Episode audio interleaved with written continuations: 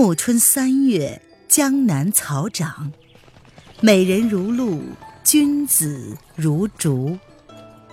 欢迎收听《青崖白鹿记》，作者沈英英，演播微凉，后期制作艾兰。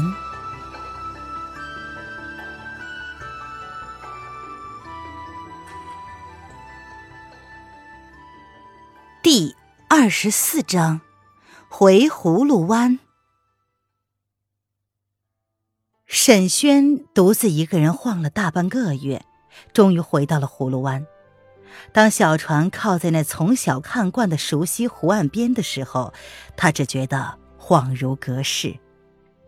本来觉得岳秀宁一定在等着他，可以好好的倾吐一番，不料岳秀宁早已经走了，只留下了一张纸条钉在了书桌上。他说：“他见沈轩直到年尾都不归家，很是牵挂，只好出门去查探消息，还叮嘱沈轩如果回来，千万不要再出门去，等他回来再说。”几间草屋里都是空荡荡的，浅浅的积着灰尘。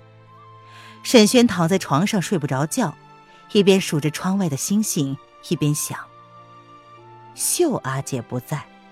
黎黎的那张地图却不知道问谁了。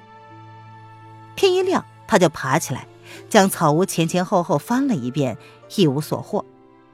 又想，那地图可能是遗落在了湖中，不如下水去找找。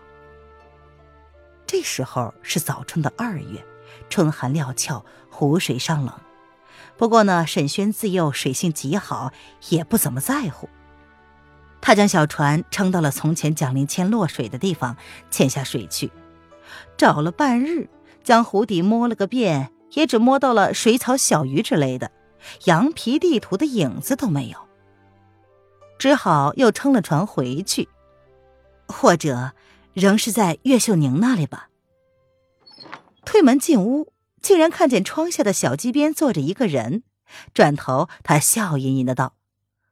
这么早出去打鱼了吗？是钱丹。沈轩又惊又喜。哎，钱君，你怎么跑这里来了？钱丹笑着说：“嘿，那天落在九叔手里，若不是你帮忙，我可就没命了。又不知道你究竟是如何脱的险，我可是着急的紧呢。后来徐龙他们在中山脚下放了把火，我才趁乱逃出的。可是跟着他们。”不免又回家去了，我又不愿意，好不容易才摆脱他们，想想还是来找你吧。我听说九叔的义妹用计放走了你，哎，是真的吗？你怎么认得他的？沈轩淡淡一笑，并不回答，却是道：“总之是逃出来了。你来的可正好，我有东西给你。”说着，他翻了翻带回家的包裹。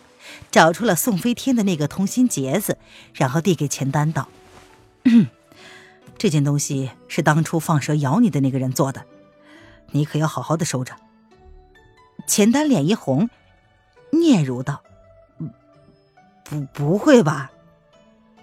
沈轩心想：将真相告诉钱丹，他一定不开心。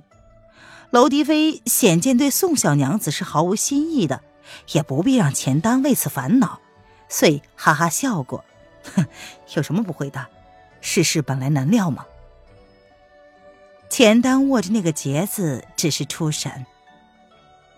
沈轩扫榻接待钱丹，又是煮茶又是焚香布置酒饭。钱丹呢，就徐徐的提起要再度北上同游之事。沈轩歉然笑道：“那可不行了。”我受人之托，最近要往庐山走一遭。钱丹开心的说：“哎，那也不错啊！庐山是个好地方，山清水秀，观雨无数。小弟心驰神往已久。哎，你要是不嫌烦，我就跟你一道去，如何？”沈轩心想，良友为伴，正好免去了一路上的寂寞无聊，当下欢然答应。可是他又说：“哎，只是你出来这么久了。”令尊、令堂想来是着急的紧，你自己也未免要想家的。钱丹一脸正经，慨然道：“大丈夫志在四方，何笑小女儿区区之态？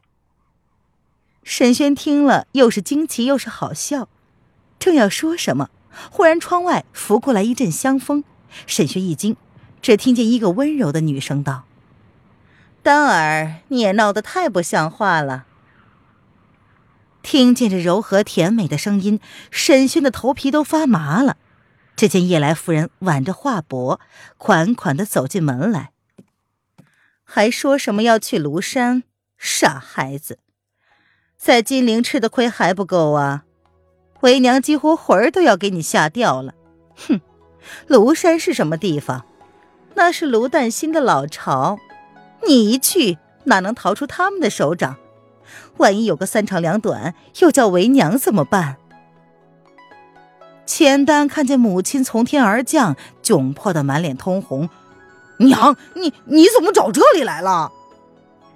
钱来夫人微笑着道：“哼，你这小鬼头，心动还能瞒得了我？你连过年都不回宫去，你父亲气得什么似的？还不赶紧给我回去，给你父亲磕头赔罪去！”沈轩早已见识过叶来夫人的狠毒凌厉。这时候看见他对自己儿子却是一派的温柔慈爱，不禁的暗暗诧异，却不知道他要怎么跟自己计较。钱丹走上几步，拽着叶来夫人的衣袖，笑嘻嘻地说：“娘，我还要到别处去走一走，你先回宫嘛，我随后就回，如何？”叶来夫人板起脸来，她说：“胡说！我既然找来了。”再不放你走的，你也不用嬉皮笑脸了。这一回我是不会在你父亲面前为你说情的。说着，他翻起了右手，将钱丹的手腕扣住，往门外拖去。沈轩正在奇怪，忽然余光瞟见叶来夫人的左边袖子微微一扬，他反应极快，立刻身子一纵，奔开了两步，已到几丈之外。一把黑色的毒针纷纷扬扬的洒落在了他原先站立的地方。夜来夫人回头冷笑道：“哼，这是踏沙行的轻功，想来是那小妖女教你的吧？不料你竟学到如此身手，躲得开我的绣骨金针。你这绣骨金针全是假的。说的不错，但是假的绣骨金针也足以取你性命了。今日我不会让你这小贼再向我下毒了。”你是乖乖自裁呢，还是一定要我亲自动手？钱丹扑了上来，一把抱住了叶来夫人。娘，不要啊！沈君是我朋友。叶来夫人不耐烦地说：“丹儿，你认敌为友，好不糊涂。”不是啊，娘，是我自己找他玩的。你，你别为难他了。他，他救过我性命的，你不能杀他呀。怎么回事？钱丹略一迟疑，就说出在中山上沈轩如何挺身救他，唯恐不奏效，又将当初沈轩为他治疗蛇毒的事情一一道来。本来他曾经答应过徐龙他们隐瞒此事，以免叶来夫人追究。此刻要救沈轩，他也是顾不得了。叶来夫人听罢，诧异的眨了眨眼，她笑着说：“哼，原来你医术高明。”我听说富春江边有一位神医，特意来寻访，难道就是你了？怪不得小的下毒。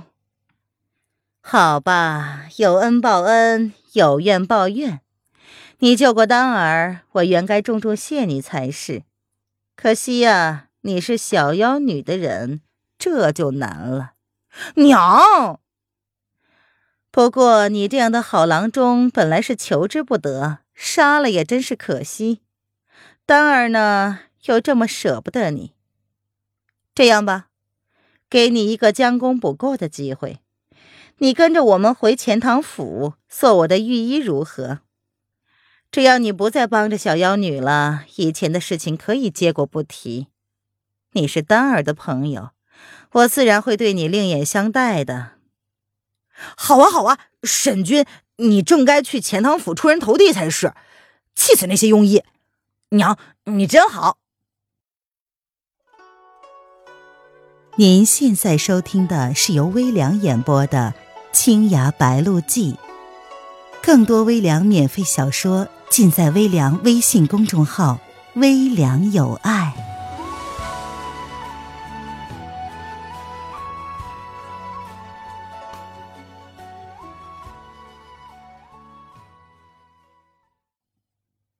沈轩却是苦笑着道：“啊，在下一介布衣草民。”不敢领夫人好意，夫人说的不错，我是小妖女蒋灵谦的人。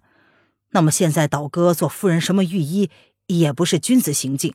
我是打不过夫人的，要杀要剐随你便。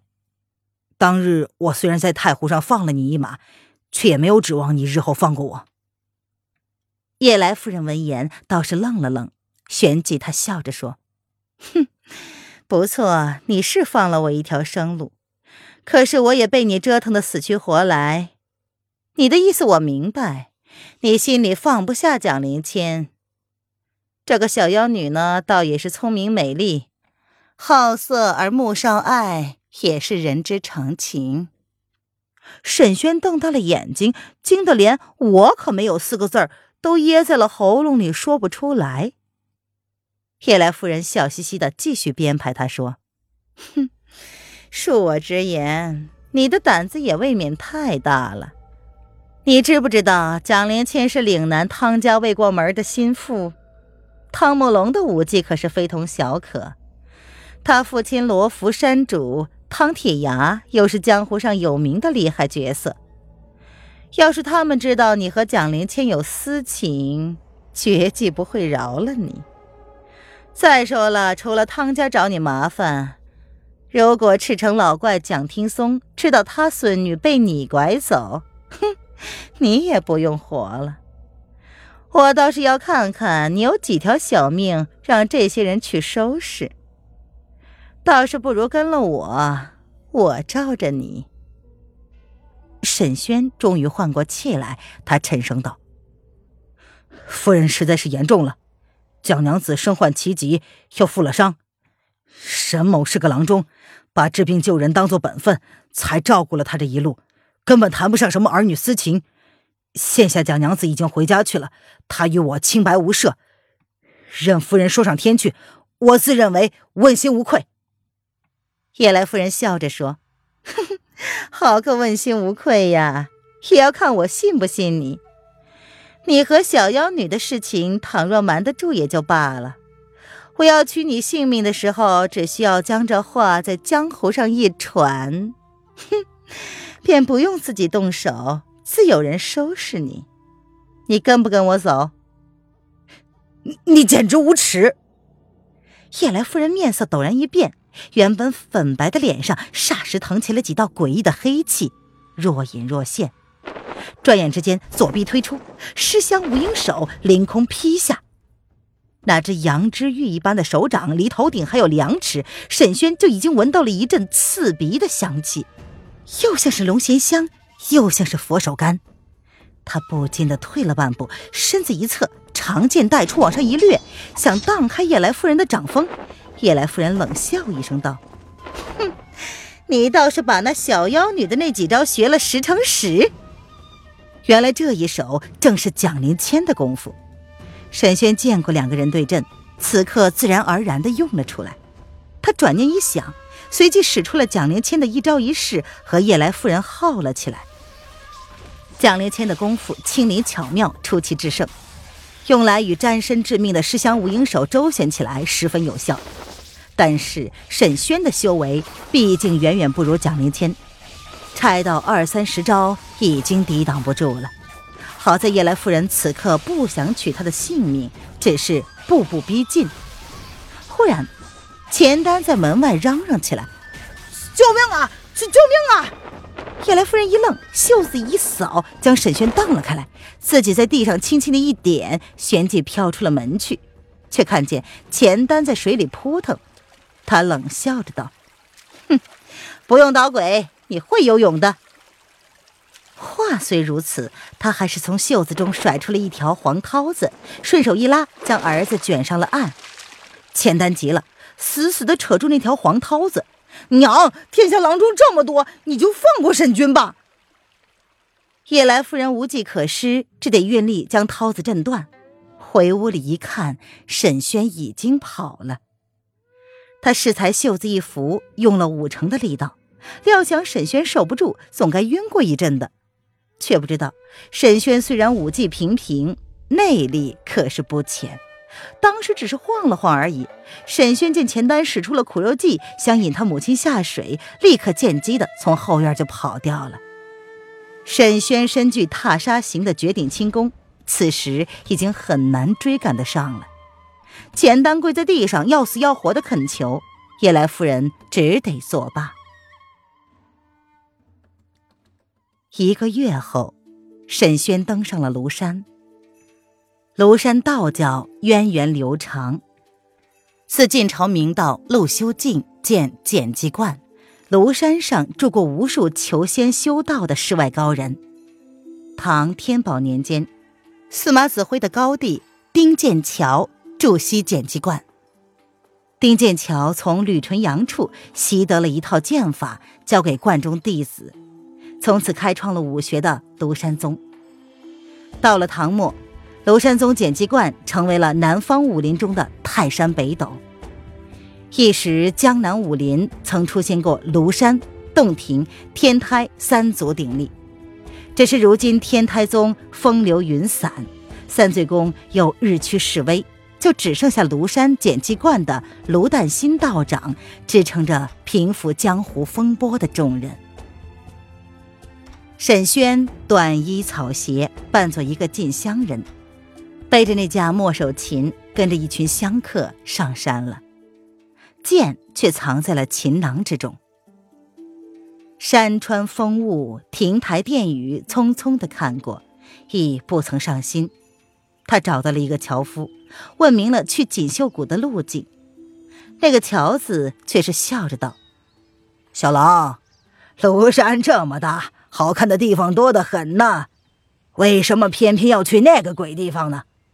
啊，你可听我一句，那个锦绣谷是万万去不得的。你趁早不要做这个打算。沈轩笑着说：“啊，我知道那里路径险峻，错综复杂，不好走的。”乔子睁大了眼睛，他说：“知道还去？啊，春天到了，听说锦绣谷底的瑞香花开的正好，我想去看看，还请老丈帮个忙。”哎呀，不去呀，不去！七年前，隔壁徐十九进了那个地方，再也没有回来过。我我不跟你去送死。啊，我只问老丈要一些绳线。乔子在屋子里翻了翻，找出了一卷绳子，然后说：“够吗？”沈轩摇了摇头，却看见院子里的角落里还有一大堆的干草，于是他道。啊老丈，我想用这些草再搓一些绳子，可以吗？随你。沈轩当晚就坐在了乔子的小院子里，将那三尺高的一堆干柴分开，搓成了一根根细细的草绳，又一段一段的连接起来，满满的盘了一大卷。亲爱的听众朋友。本集播讲完毕，感谢您的收听。